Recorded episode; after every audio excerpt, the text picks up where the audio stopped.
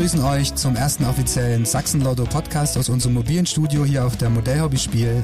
Ich freue mich ganz besonders in der ersten Episode Michael Kunze von Sachsen-Lotto sowie Katharina Baum von der Sportstadt Leipzig begrüßen zu dürfen. Katharina Baum gleichzeitig Gründungsmitglied von Team Sport Sachsen e.V. Ja, ich gebe direkt mal ab in die Runde. Ähm, stellt euch doch gerne mal unseren Hörern vor. Ladies first, gerne. First Lady, das war klar. ja, hallo erstmal hier an in die Runde an den wunderbaren Stand hier. Viel Rot, roter Teppich für uns ausgelegt. Ähm, mein Name ist Katharina Baum. Ich bin seit acht Jahren Prokuristin der Olympiasport Leipzig GmbH.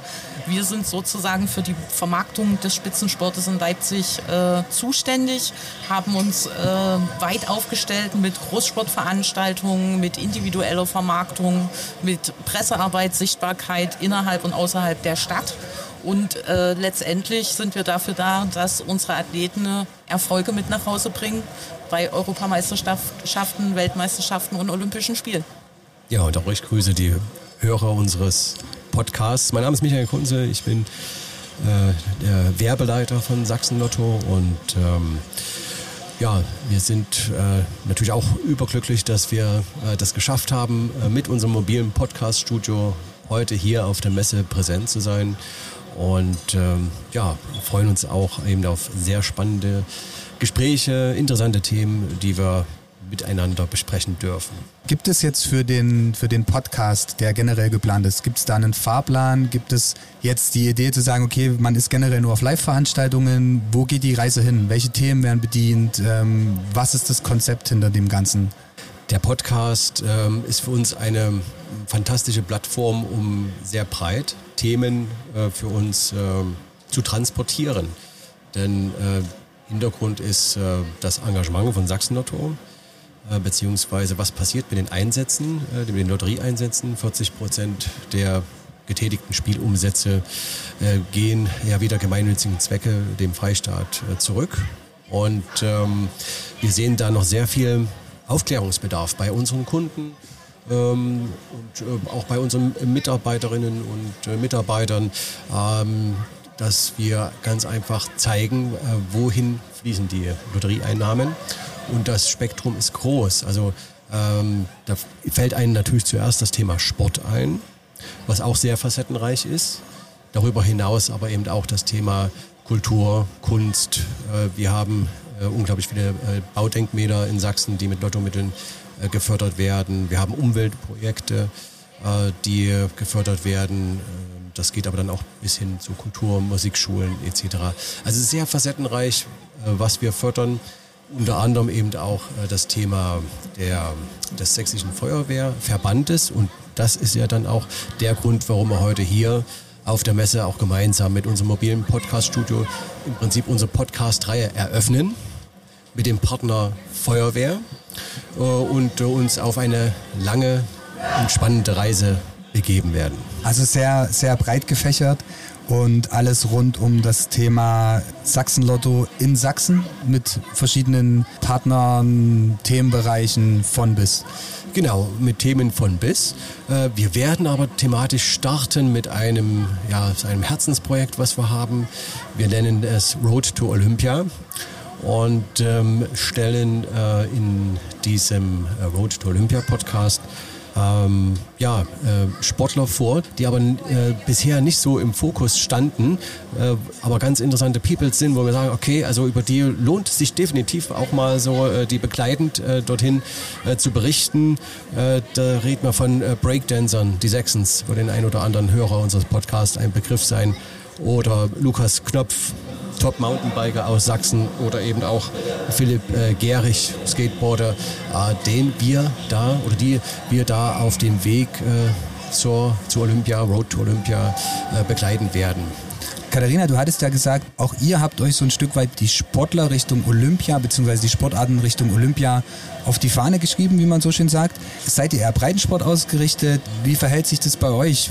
Welche Art von Sportler ähm, kommen dem Kontext vor oder welche Sportarten kommen den Kontext vor?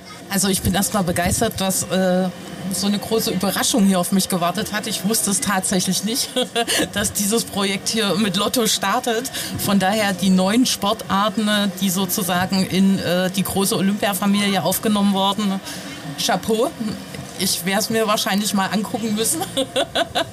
ähm, ja, also bei uns, wir sagen immer, wir sind eine große Sportfamilie und ohne die Basis gibt es natürlich oben auch keine Spitze. Ne? Von daher müssen wir uns relativ frühzeitig auch um Breitensport aktiv kümmern, weil dort natürlich auch äh, eine gewisse Sichtung einfach stattfindet. Ja, und dort kann man dann so ein Stück weit selektieren und sehen, wer hat dann die Voraussetzungen, wer ist charakterlich auch für ich sag mal, Spitzensport dahingehend geeignet, dass er wirklich auch bis an die Kraftgrenzen gehen kann, dass man die Hobbys ein Stück weit aufgibt auch. Ne? Also für Sport, für sieben Tage in der Woche muss man natürlich da auch viel verzichten.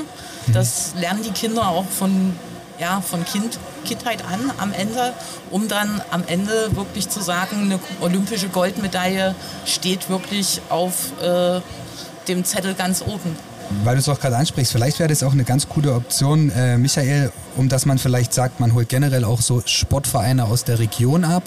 Zum Thema Podcast. Ähm, klar, wir haben jetzt über Road to Olympia gesprochen, was jetzt eine, ein Konzept ist, wo, wo, wo Sportler stattfinden werden in der Kampagne, die halt schon viele Jahre dabei sind, die die, die Community hinter sich haben.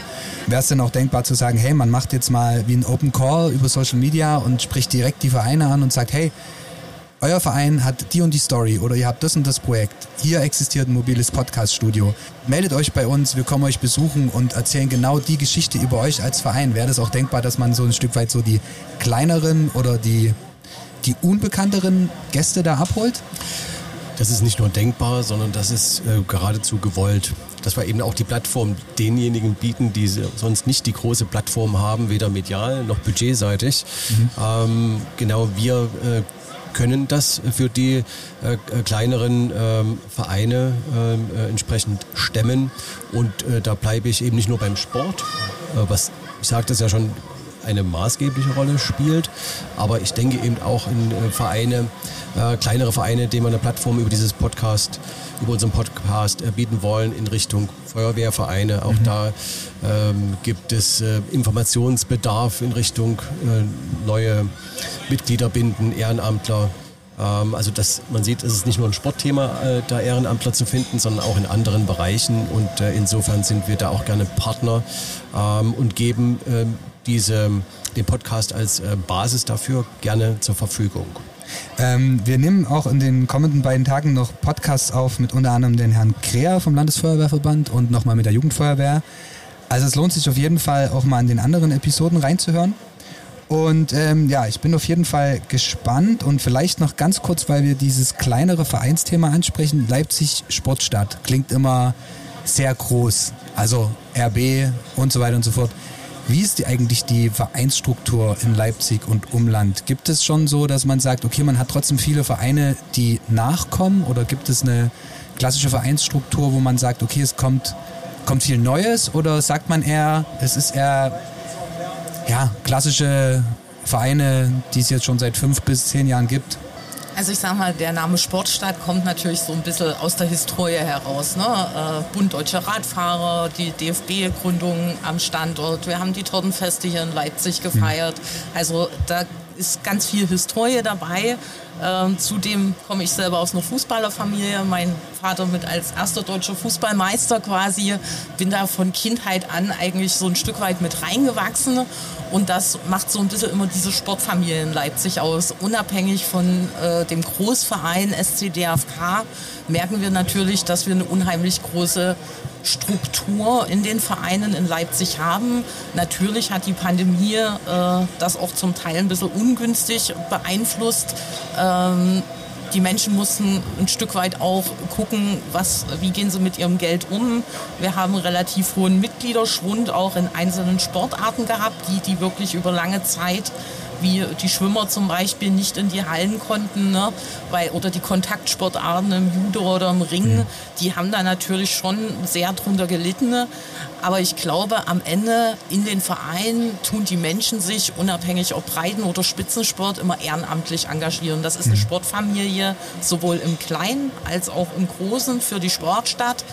Ähm, und man merkt natürlich immer, mit, aus jeder Krise geht man irgendwo auch gestärkt hervor. Ne? Mhm. Also wir hatten das jetzt im, im Rahmen der Teamsport Sachsen-Initiative gerade, ähm, als der Krieg begann in der Ukraine, haben dort für eine äh, Aktion in Leipzig aufgerufen und waren echt also positiv begeistert. Vom ersten Tag an wirklich Menschen über Menschen aus Sportvereinen, die Rucksäcke brachten, die Turnschuhe brachten, also zu allem, wo wir aktiv aufgerufen haben. Und da merkt man halt schon dieses private Engagement auch aus der Stadt, aus dem Sport heraus. Mhm. Ähm, und das zeigt uns immer, dass unsere Arbeit, auch wenn wir manchmal denken, wir sind Einzelkämpfer so in unseren Sportarten, ne? Mhm. aber man merkt halt, wenn man wirklich gemeinsam an einem Strang zieht und das bringt diese Teamsport Sachsen-Initiative für mich so ein Stück weit mit. Man hat immer einen Gegenspieler, jemand, der mit anknüpft, jemand, der mit aufspringt und kann dadurch einfach auch mehr bewegen als jeder für sich allein. Ne? Ja. Wir haben ja, also wie du schon sagst, wir haben ja knapp über 4000 Sportvereine mit 650.000 Mitgliedern hier in, in, Sachsen, was ja schon nicht wenig ist. Und ähm, Teamsport Sachsen, ihr seid ja auch hier äh, in der Halle nebenan zu Gast. Was habt ihr oder was bietet ihr an an den Tagen jetzt hier vor Ort? Ist es eher so ein vereinsspezifisches Programm oder was erwartet den Besucher von der Modellhobbyspiel bei euch auf dem Teamsport Sachsenstand? Also am Ende geht es für uns natürlich um Sport. Von daher sind die Leipziger Sportvereine äh, jetzt hier auf der Leipziger Messe vertreten und tun natürlich für ihre eigenen äh, Spieler, für ihre Sportart werben, für unsere Partner, unter anderem natürlich auch Lotto, ähm, die uns in den letzten zwei Jahren mit begleitet haben. Es geht darum, Nachwuchs zu generieren. Es geht am Ende aber auch darum, mit den Leuten ins Gespräch zu kommen und für Sport in der Stadt zu werben und natürlich diese Gemeinschaft auch nach außen zu tragen. Ihr habt euch ja zu Beginn von Corona gegründet.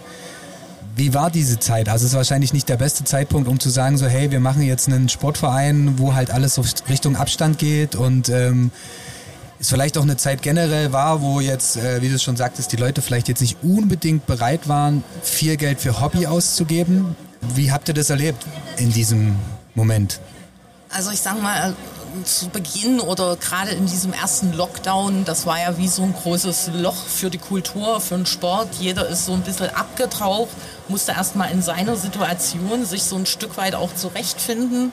Ähm, und dann braucht es natürlich immer einen Vorreiter. Das war an der Stelle Carsten Günther äh, vom SCDFK Handball, der gefühlt sein Adressbuch einmal genommen hat, uns alle angerufen hat und gesagt hat, mich kotzt das einfach an. Ja, wir sind als Sport, sind wir hier gerade die Leidtragenden. Also alles geht, aber Sport geht gar nicht. Mhm. Wir müssen uns hier irgendwie mal ein bisschen committen. Mhm. Ähm, das ist so eigentlich die Grundausgangsbasis gewesen. Ja, wir konnten alle oder unsere Sportler, unsere Athleten hatten mit ganz wenig Ausnahmen die Möglichkeit, ihr Training jeden Tag auszuüben.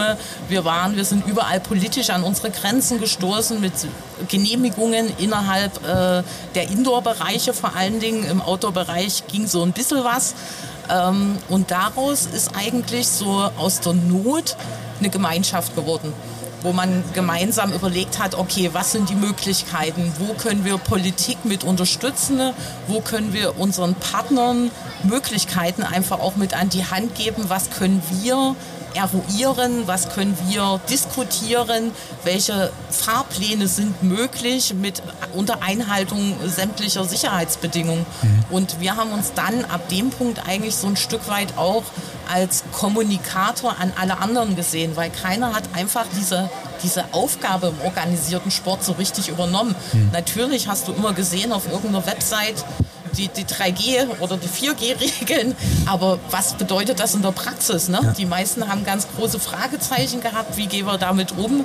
Und das war, glaube ich, so ein Zusammenspiel unter allen und haben das dann durch unsere liebe Eva irgendwann auf ganz Sachsen ausgeweitet. Eva kam da so ein bisschen dazu und hat uns alle so ein Stück weit an die Hand genommen, hat gesagt, wir müssen das jetzt mal so ein bisschen geschlossen und richtig machen. Und daraus wuchs dann wirklich diese Gemeinschaft. Und am Ende haben wir uns nach Corona alle in die Augen geschaut äh, nachdem Lotto uns geholfen hat, nachdem So geht Sächsisch uns geholfen hat, äh, nachdem wir gemerkt haben, okay, miteinander kommunizieren bewältigt auch Probleme. Ja. Ähm, wir wollen das eigentlich gerne weiter tun, weil das ist ansonsten kämpft jeder für sich und in dieser Art, dieser Zusammenarbeit hat man aber gemerkt, der Neidfaktor ist so gut wie weg. Natürlich gibt es auch bei uns mal Diskussionen, aber so, dass dieser Wettbewerb zwischen Vereinen oder Personen so im Fokus steht, gab es einfach nicht mehr. Es war für mich nach 20 Jahren im organisierten Sport was total Neues, gebe ich ehrlich zu. Ja. Für uns war das natürlich auch sehr spannend, die Partnerschaft mit Teamsport, äh, denn äh, wir haben immer dieses, äh, dieses Dogma, dass wir keinen einzelnen Verein sponsern. Das haben wir nach wie vor. Wir sind äh, also auch nicht Sponsorpartner des, äh, dieser äh, Teamsportvereine, sondern wir sind Partner von Teamsport Sachsen. Und im Teamsport Sachsen sind die Vereine äh, entsprechend organisiert und das hat uns dann aber erstmals in die wundervolle Situation gebracht, in den Stadien und Hallen und Sportplätzen Sachsens äh, auch eine Präsenz für Sachsen-Lotto und eine Aufmerksamkeit zu schaffen. Insofern ähm, äh, ist uns das Herz aufgegangen, als ähm, wenn auch unter schlimmen Bedingungen äh, die, die Gründung von Team Sport Sachsen äh, originär äh, war. Aber für, für Sachsen Lotto als Partner und sozusagen unser, unser erster Schritt in Richtung auch Sport, äh, den wir dort genommen haben, war das äh, zum richtigen Zeitpunkt die richtige Aktion. Insofern passt das auch sehr gut aus unserer Sicht. Ja. Wie wurde das von den einzelnen Vereinen, kleineren Vereinen aufgenommen? Also, so wie ihr das jetzt erklärt, war es ja so ein Stück weit der, die Entscheidung von, ich nenne es jetzt mal von oben in Anführungsstrichen, dass sich verschiedene Player zusammengesetzt haben und gesagt, okay, wir müssen jetzt mal Rahmenbedingungen oder eine Struktur schaffen, wie wir da jetzt so ein Stück weit mit der Situation umgehen können und wie, was war das Feedback da so von den ganzen kleineren, die es ja eigentlich auch betroffen hat? Ähm, muss man vielleicht noch mal ausholen. Also am Anfang war es ja wirklich eine Initiative aus Menschen, die versucht haben, in Pandemiezeiten für den Sport was zu tun. Da gab es noch kein äh, klares Cluster, nenne ich es mal. Ja. Das musste natürlich dann mit der Zeit so ein Stück weit aufgearbeitet werden und man hat dann gesagt, okay, es geht schon um den professionellen Sportbereich, also um die Mannschaftssportarten, um die Ballsportarten ich hatte so ein bisschen das Glück, ich war von Anfang an dabei, habe so meine Aufgaben mit übernommen in der Initiative und durfte dann als Exot für den olympischen Sport auch als Sportstadt äh, Leipzig sozusagen mit dabei bleiben. Das ist immer so ein Stück weit, glaube ich, eine Abwägung. Grundsätzlich soll es aber quasi um die Profisportarten, um die Ballsportarten gehen. Ähm, und jetzt weniger um Breitensport, muss man ganz klar sagen, weil hier an der Stelle natürlich auch sich so ein bisschen die Spreu vom Weizen trennt und man muss Schwerpunkte legen. Ja. Äh, an uns sind natürlich auch die Fragen äh, ab und an gerichtet äh, von einzelnen Vereinen. Warum fördert ihr die und uns nicht? Und ähm, auch da sei nochmal erwähnt, also für uns war, wie gesagt, der Einstieg mit der Initiative Team Sport Sachsen, der für uns äh, kommunikativ wichtige äh, Part, weil ähm, man natürlich auch nicht verheimlichen äh, darf, dass wir dort die absolute Creme de la Creme von Sachsen äh, zusammen haben. Das sind äh, äh, in der Regel Erste- und Zweitligamannschaften, die dort organisiert sind. Entsprechend ist auch die Reichweite, ähm, die dort in den Stadien und in den Hallen erzeugt wird oder auf den Sportplätzen für uns da ähm, nicht ganz unwesentlich. Zum einen weil äh, wir diese Kooperation ja auch äh, durchführen, um unsere Dachmarke zu etablieren. Mhm. Losgelöst davon ähm, sagte ich ja schon, dass mit den Lotterieeinnahmen, äh, die ja dem Freistaat zur Verfügung äh, gestellt werden, ohnehin äh, erfolgt die Förderung von Sport, eben auch Breitensport. Nur das liegt dann eben nicht in der Hand, äh, also nicht in der Entscheidung von Sachsen-Lotto, sondern das wird äh, im Freistaat Sachsen entschieden, wie die Gelder dann verteilt werden. Ähm, aber um eben die Frage, die aus dem sagen wir, vermeintlich kleineren Verein kommt, äh, zu beantworten. Ähm, wir sind Partner von Teamsport äh, auf kommunikativer ähm, Basis und ähm, darüber hinaus äh, die Förderung von Sportvereinen ähm, erfolgt über die ähm, staatliche Förderung, Förderung aus den äh, Lotterieeinnahmen, die aber nicht in den Händen von Sachsen-Lotto liegt. Katharina, jetzt bildet ihr ja mit Teamsport Sachsen die Brücke zwischen Mannschaftssportverein zum olympischen Sport. Genau. Wie sieht denn euer Tagesgeschäft aus? Wo liegen denn eure Schwerpunkte? Also es gab Zeiten, da waren die Schwerpunkte äh, 24-7 allgegenwärtig. Also das war quasi zur Pandemiezeit. Auch jetzt wieder äh, im Rahmen der Energiekrise committen wir uns natürlich schon wieder viel häufiger. Eigentlich ist es immer so ein Thema nach Bedarf, muss man einfach sagen. Also wir haben regelmäßige Meetings, alle gemeinsam, wo wir überlegen, okay, was wird, können wir neu unseren Partnern anbieten wie Lotto, was können wir neu initiieren, wo gehen wir mit welcher Sichtbarkeit innerhalb von Sachsen hin, welche politischen Gespräche können in naher Zukunft äh, aufs Tablett gehoben werden, wo drückt der Schuh, wo muss man jetzt einfach agieren. Ähm, Im Gesamten haben wir, glaube ich, für uns den Anspruch, äh, dass diese Gemeinschaft auch in die, innerhalb dieser Teamsport Sachsen-Initiative nach außen sichtbar ist. Aber man muss natürlich ganz klar sagen, dass trotzdem jeder für sich steht. Ne? Jeder mhm. hat seinen Spielbetrieb, jeder hat seine Veranstaltungen, jeder hat sein Netzwerk, was er parallel ja trotzdem auch bespielen muss. Mhm. Natürlich äh, läuft das über dieses Einladungsprozedere darauf hinaus, dass Teile aus Teamsport Sachsen auch bei allen anderen mit da sind zu Spieltagen oder dass man sich bei gesonderten Veranstaltungen irgendwie trifft und versucht auch dort gemeinsam an einem Strang zu ziehen. Aber also so für uns im Fokus steht, glaube ich, dass wir jetzt auch gemerkt haben, dass wir gemeinsam stark sind und auch gemeinsam ein Paket für sächsische Partner schnüren können, die, sagen wir mal, oder wenn ich aus Sicht der Sportstadt jetzt mal spreche, wir sind einfach zu klein für bestimmte Partner, ja, durch diese Initiative an sich und da können auch punktuell vielleicht auch noch andere Player mit auftauchen, äh, kann man natürlich was anbieten, was dann für einen Partner XY am Markt schon wieder viel interessanter wird, weil die Sichtbarkeit, wie äh, Michael das vorhin erzählte, auch eine ganz andere ist in dem Moment. Ne? Findest du, dass so die Vernetzung unter den Vereinen oder auch das, das Konstrukt dahinter die, die Vereins, Vereinslandschaft in äh, Sachsen generell pusht in eine positive Richtung? Weil ich sage mal so, man, ich bin ein super Fan von Vernetzung, vom Austausch generell, weil nur wenn du in den Austausch gehst, erkennst du Fehler von anderen und kannst die im Endeffekt vermeiden. So. Also ich glaube, viele partizipieren tatsächlich von dem Netzwerk, weil es gibt natürlich mit zum Beispiel RB Leipzig professionelle, starke Partner, muss man einfach mal sagen. Von denen können wir wahnsinnig viel lernen, auch wenn das vielleicht nicht immer alle gerne hören. Äh, wenn ich jetzt in Richtung Sachsen-Leipzig oder Lokma denke, da ist natürlich eine Rivalität da, ja. Aber sie haben natürlich auch gemerkt, dass sie vor ihrer eigenen Tür ein Stück weit auch kehren müssen und dass sie sich ganz viele Dinge auch von anderen abschauen können. Ja. Und ich glaube, das alleine, dieses Lernen von anderen, hilft unheimlich. Um generell nochmal das olympische Thema so ein Stück weit da zu hinterleuchten, wie ist denn die Stimmung in der Stadt Leipzig und Umgebung in den Vereinen? Also ich kenne es zum Beispiel, ich komme ganz klassisch aus dem äh, Action- und äh, Funsport da hast du ja oftmals das Thema, okay, hm, Olympia, es ist jetzt eine riesen Organisation, die kommt, die nehmen quasi unsere Community mit. Die wollen ja nur Reichweite, was ich ganz und gar nicht bestätigen kann, weil ich sage immer, äh, Olympia bringt auch ein Stück weit ähm, Medienreichweite. Es, es gibt, der Sport an sich wächst. Ähm, es kommen komplett neue Konzepte, die irgendwie ähm, das Eigentliche befruchten, so ein Stück weit. Wie schätzt du das ein, so der Weg Richtung Olympia? Also generell der Weg Richtung Olympia ist für die Sportler immer derselbe. Ja? Also der wird natürlich mal beeinflusst durch unterschiedliche Bereiche.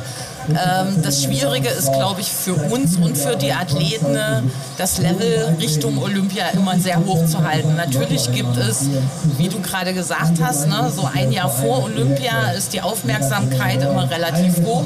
Da ist, wenn du dort anfängst, Partner zu generieren, Netzwerke zu aktivieren, das ist super, geht wunderbar. Ja. Aber ich kann sagen, aus der Erfahrung der letzten Jahre, einen Monat nach Olympia geht es mit der Kurve nach unten und drei Jahre Jahre ist eigentlich dann Ruhe. Sowohl äh, für die Sportler, die quasi kaum noch öffentliche Plattformen bekommen, äh, in der Akquise von Partnern, von Sponsoren. Und da muss man eindeutig sagen, da ist natürlich sind die Mannschaftssportarten ein Stück weit besser aufgestellt. Das ist leider im olympischen Sport, die, durch die, den DOSB, durch die Verbände ist das alles so sehr gespaltet und jeder versucht ein Stück weit da selber zu tun, aber es fließt nirgendwo zusammen und das macht es, glaube ich, immer so ein bisschen schwierig. Deswegen haben wir uns am Ende ja auch als Sportstadt Leipzig für eine Vermarktung einer olympischen Mannschaft entschieden, mhm. weil wir gesagt haben, wir wollen eben nicht das individuelle oder individuelle Vermarktung, weil am Ende ist es ungerecht allen anderen gegenüber. Ja? Natürlich hast du mit einem David Storr oder mit einem Felix oder einer Tina Lietzer wirst du immer solche Athleten haben, die voranschreiten, die überall gern gesehener Gast sind, aber du wirst immer auch welche haben. Wir haben jetzt eine Andrea Herzog, äh, olympische Medaille geholt, Weltmeisterin, Europameisterin. Sie ist aber einfach anders. Ne? Sie lebt für ihren Sport, aber sie lebt nicht für eine Außendarstellung. Mhm. Ja? Sie liebt ihren Sport 24-7, ist aber nicht der Typ, der äh, permanent in die Öffentlichkeit will oder gedrängt wird. Und mhm. das macht es halt schwierig. Und dort musst du Konzepte entwickeln, wo immer der, äh, der, sagen wir mal, möchte, für die Gruppe an Athleten aber nach außen geht. Ne? Ja. Und das machen wir unter Sportstadt. Ja, dazu kommt halt auch einfach mal, ich kenne, also beziehungsweise bei den Profisportlern, die ich kenne im Netzwerk, es ist halt auch schwierig, wenn du als Profisportler, wenn du den ganzen Tag am Trainieren bist, deinen Trainingsplan hast, dich selbst noch nach außen zu vermarkten und das halt auch richtig zu vermarkten, ohne dass jetzt irgendeine Seite, dein Privatleben versus dein, dein, dein sportliches ist fast Dasein, genau, das halt gleichzeitig zu machen. Deswegen ist ja genau so ein Konzept, wie ihr jetzt angeht, auch so ein Stück weit Plattform, um das Ganze so ein Stück weit abzunehmen, ja. um zu sagen, hey, wie ich vorhin schon sagte, wir bauen die Rahmenbedingungen und wir kommunizieren genau euch aus der Region oder, oder, oder aus der Stadt Leipzig ja.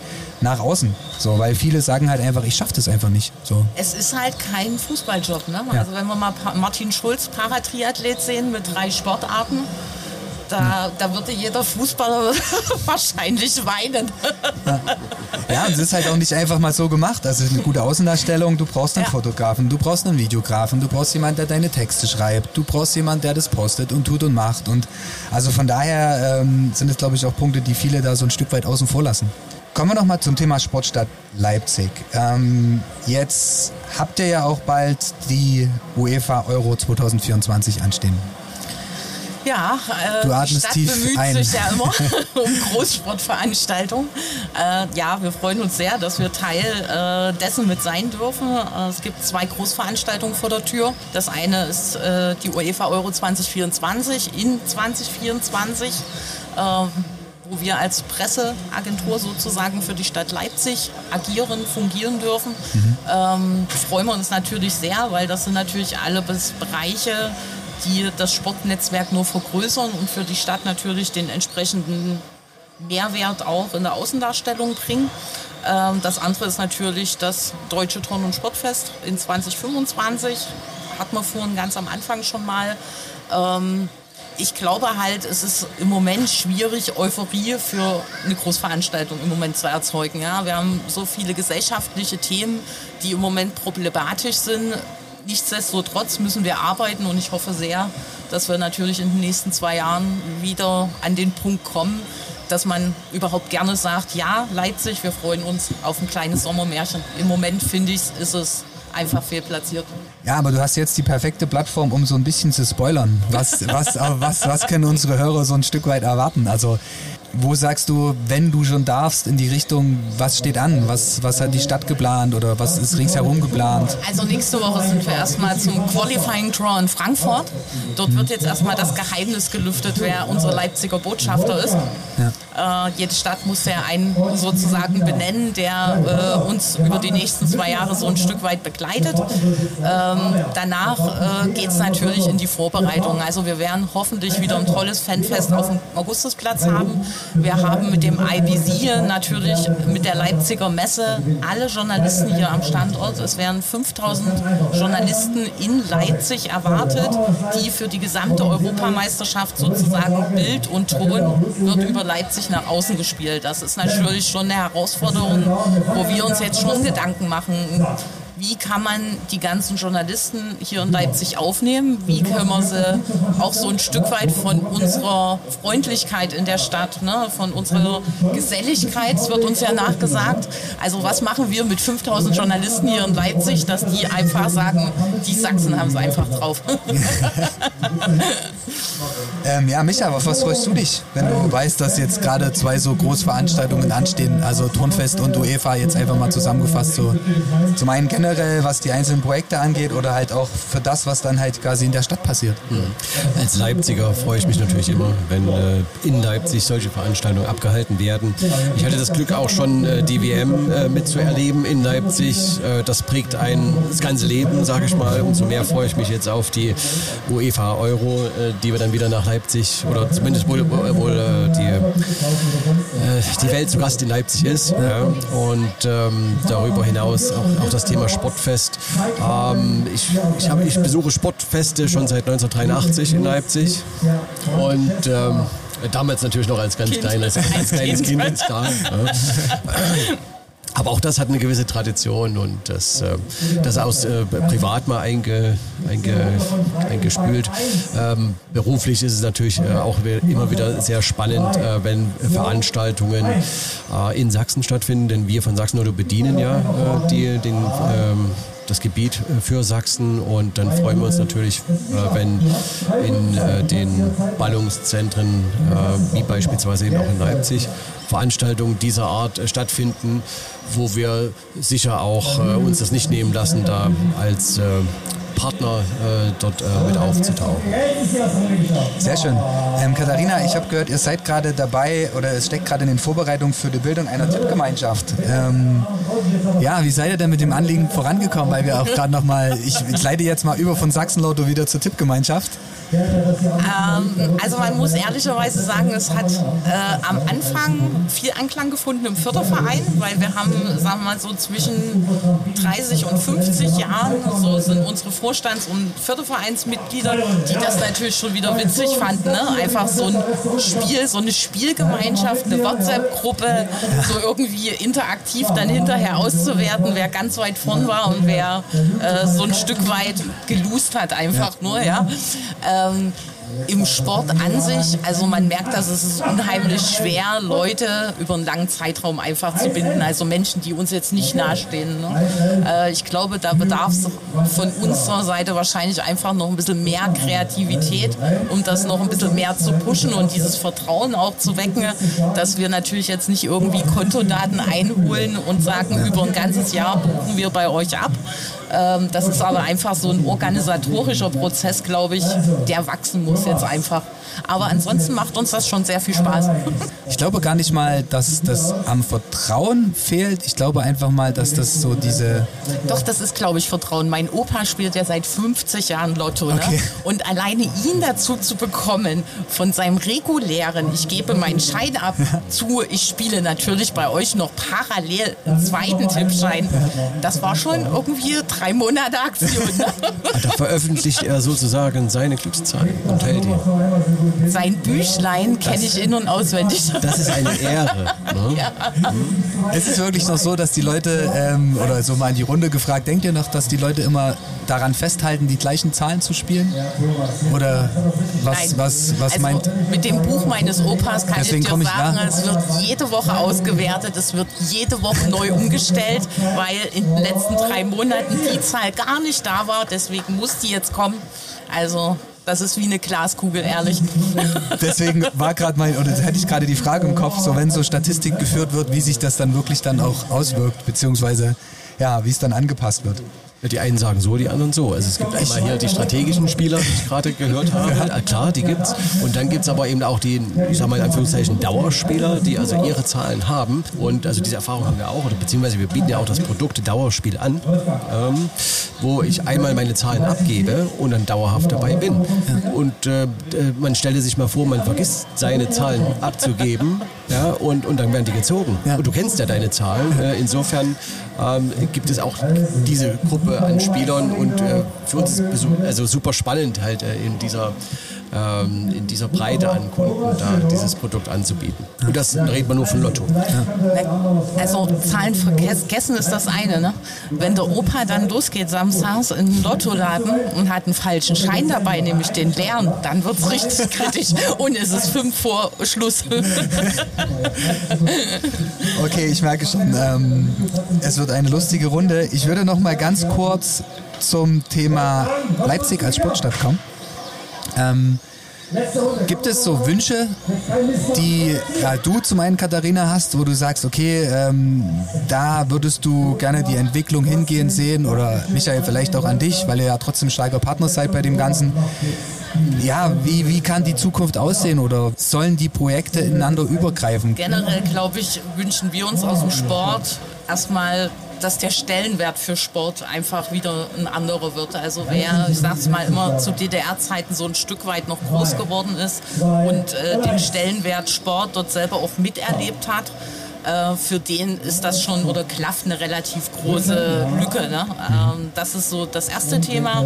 Und das zweite Thema ist, glaube ich, das ist aber so ein Stück weit, glaube ich, auch in Richtung Politik nochmal gestreut. Also egal ob jetzt Kommunal-, Landes- oder Bundespolitik, das spielt dabei gar nicht so sehr eine Rolle. Ich glaube, es würde gut tun, das merken wir selber aus der Stadt heraus, wenn Kultur und Sport doch schon ein Stück weit auch mal auf eine Ebene aufgestellt werden. Ne? Also im, im, Sport sind so viele Menschen organisiert. Ich möchte behaupten, mindestens so viele wie in der Kultur. Und trotzdem ist es nicht auf Augenhöhe. Und das, glaube ich, ist für uns aus dem Sport heraus immer so ein bisschen der Punkt, wo wir sagen, da muss nachgeschraubt werden. Und das wäre tatsächlich so ein bisschen ein Wunsch, den ich äh, selber auch hätte. Aber denkst du, dass es eher daran liegt, dass, der, dass die, die Kommunikation nicht von oben kommt? Also weil du gerade auch sagtest, so diese, diese politische Komponente oder eher daran hängt, dass die Vereine alle so ein Stück weit ihr eigenes Ding machen? Also ich glaube, es ist von beiden so ein bisschen. Ne? Also zum einen natürlich ist das ja ein schleichender Prozess, wenn, wenn Sport halt nicht mehr ganz oben eingesiedelt ist, wenn es die Sportstunden, da kann man ja von, von klein bis groß ganz viele Beispiele aufmachen. Ne? Früher hattest du einfach Sport gehörte sowohl zum Alltag einer Familie. Heute musst du darüber diskutieren, schaffen es die Eltern überhaupt, ihr Kind dreimal die Woche zum Sport irgendwo hinzubringen. Ne? Mhm. Also das ist, glaube ich, so ein schleichender Prozess, wo man sagt, es ist so ein Luxuszustand. Also kann ich meinem Kind diesen Sport ermöglichen oder kann ich es nicht? Und wenn ich es kann, geht es dann vielleicht noch eine Stufe weiter. Und dasselbe merkst du aber im Gegenzug, dass also wir haben einen klassischen Sportbürgermeister in Leipzig mit ganz vielen Referaten. Ne? Also Umweltordnung, Klima und Sport wie äh, die Aufzählung schon sagt, Sport ist ganz hinten. Mhm. Er tut alles wirklich, was wir äh, versuchen mit ihm durchzusetzen, aber man merkt halt, dass das Thema Sport natürlich in diesem Riesenalltag von Themen und Umwelt, Klima, Ordnung sind nun leider Gottes auch die Themen, die uns täglich prägen. Ja. Ne? Äh, der Sport ist immer für gute Schlagzeilen irgendwie ein Stück weit mit da. Ne? Wir versuchen natürlich auch immer, gute Schlagzeilen ist der Fokus. Wir wollen Sieger sehen auf der Bühne. Ne?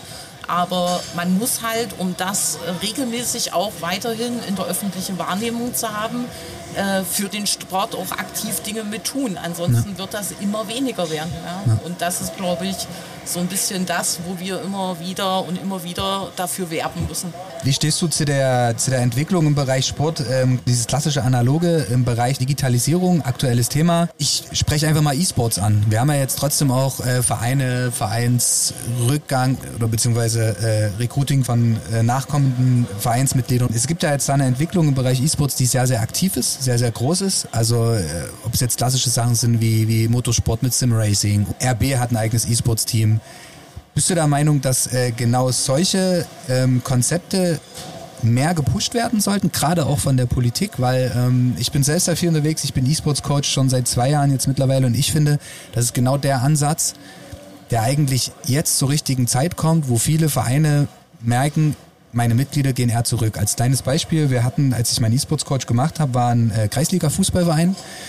Der ähm, Coach saß drin, hat gesagt, hm, wir haben halt monatelang damit gekämpft, Nachwuchs zu bekommen. Warum? Die Kids sind rausgegangen, die haben Individualsport gemacht, die sind einfach nicht in Mannschafts-, also in den Verein gekommen. Der hat FIFA angeboten und den rennen die Kids die Bude ein. So, und ähm, wie seht ihr das generell, diese, dieser, dieser, dieser Umschwung, nenne ich es einfach mal? Also ich glaube persönlich für mich, äh, man kann sich dem Thema nicht entziehen. Ne? Die Entwicklung die, der Technologie geht genau in diese Richtung und du merkst natürlich, wie du selber gerade gesagt hast, in den Vereinen klafft natürlich auch eine Riesenlücke von minderjährigen Kindern bis kurz zum Rentner. Mhm. Und dort merkst du natürlich, wer aufgeschlossen ist und wer nicht. Ne? Und wenn du dort einfach niemanden hast, der das als Teil mit anbietet, ja, und man, man weiß ja mittlerweile von den Profis äh, genau, äh, wie viele Trainingseinheiten müssen die am Tag überhaupt körperlich erbringen, ja. um das dort durchzuhalten an diesem Monitor, ja, mit ja. dieser Konzentration über eine Zeitspanne X, die du am Anfang teilweise auch gar nicht weißt, wie lange du dort sitzt. Also von daher glaube ich, da steckt Potenzial ohne Ende. Mhm. Äh, wir für Leipzig haben es auch im Rahmen unserer Tätigkeit immer mit aufgenommen, egal ob für die olympischen Sportarten oder für Fußball. Klar, die, die gängigen Sachen. Wir schließen natürlich Spiele aus, die irgendwie ein gewisses Gewaltpotenzial hat. Also das gehört für uns definitiv nicht mit auf die Tagesordnung. Aber ich glaube, alles andere kann spielerisch auch zu einer Art Sport übergehen. Ja, definitiv. Und das ist, glaube ich, auch gerade aktuell der Knackpunkt in der Gesellschaft, der so ein bisschen danach hängt. Dieses ganze Shooter, um da jetzt mal ganz kurz nur ein kleines bisschen auszuweichen. E-Sports, dass die reine Sportsimulation macht vielleicht 10 bis 15 Prozent aus von allen Spielen. Und ich glaube aber, und das ist der Punkt, äh, warum ich vorhin auch gefragt habe, wenn dieses Verständnis für, für Spiele wie FIFA, wie, wie 2K, was im Basketball ist, oder äh, Simracing, was halt Riesennummern sind. Ähm, wenn ich so sehe, die, die, die ganze taktische Komponente, die, die Kognition, wird ja trotzdem alles geschult. So. Und ähm, früher war es halt die klassische LED-Wand, der Sportler steht davor, hat neun LEDs, muss halt äh, die LEDs ausklicken, so wie sie kommen. Mittlerweile hast du solche Optionen in einem, in einem Videospiel eingebaut und ähm, wie du es auch schon sagtest, viele Profisportler nutzen trotzdem in der Zeit, wo sie halt nicht im, im Gym oder beim Fitness sind, genau diese Option, um sich halt so ein Stück weit kognitiv vorzubereiten. Und ich glaube oder, oder ich hoffe halt auch, dass das so mehr verschmilzt so und dass man halt einfach diese, diese analoge Komponente, die es jetzt trotzdem gibt, einfach so ein Stück weit öffnet für diesen, für die kleinen, kleinen digitalen Wind, weil ich glaube auch, dass da zukünftig ein sehr, sehr, sehr großes großer Markt ähm, entstehen wird und halt auch, da sind wir wieder beim Thema Olympia, ist was Neues, bringt Reichweite, äh, ja oder nein. Und das Thema sehe ich auch gerade beim Thema E-Sports. So viele sind da noch, hm, nämlich so ein Stück weit Abstand, Bildschirmzeiten und und und. Alles komplett nachvollziehbar, aber ich glaube, dieses gewisse Quäntchen an Salz in der Suppe macht es, glaube ich, aus. Ich habe mich gefreut. Geht jetzt eine Runde zocken vor, oder? Genau. ja, aber ich glaube, da bist du ja noch sehr analog mit Truck Racing unterwegs. Ja, wir oder? haben auf der Teamsport Sachsen äh, Fläche. Ah. Haben wir mit. Was habt ihr mit? sogar FIFA mit. FIFA habt ihr mit. Dann komme ich euch auf jeden Fall mal besuchen. Ähm, Katharina, Micha, es hat mich gefreut. Ähm, es war eine sehr entspannte Runde. Ich bin gespannt, was da jetzt noch alles auf unsere Hörer zukommt und generell, wie viel Potenzial oder wie das sehr starke Potenzial halt noch genutzt wird und vor allen Dingen auch zusammen genutzt wird. Ähm, ich wünsche euch auf jeden Fall alles Gute. Viel Spaß noch auf der Modellhobby Spiel. Habt ihr irgendwas, wo ihr sagt, das ist eure Favorite bis jetzt? Gut. Also ich habe euch gerade direkt angesteuert hier im, im Marathonsprint, aber wir gucken jetzt mal, glaube ich, also gemeinsam nochmal. Genau, gibt es irgendwas, wo ihr trotzdem sagen würdet, hey, wer es dieses Jahr verpasst hat, sollte nächstes Jahr mal reinschauen? Oder einfach überraschen lassen, weil wir haben ja trotzdem eine sehr breite Range von dem klassischen Modellbauer über Fun- und Action-Sport, wir haben E-Sports vor Ort und so weiter und so fort. Da habe ich zu wenig gesehen, um das jetzt schon zu beurteilen. Okay, gut. Dann auf jeden Fall ähm, für nächstes Jahr gerne auf die Agenda, ab in den Terminkalender. Ich bedanke mich nochmal in die Runde. Ich wünsche euch ein schönes Wochenende noch und äh, bis bald. Bis bald. Ciao. Viel Spaß noch. Danke. Tschüss.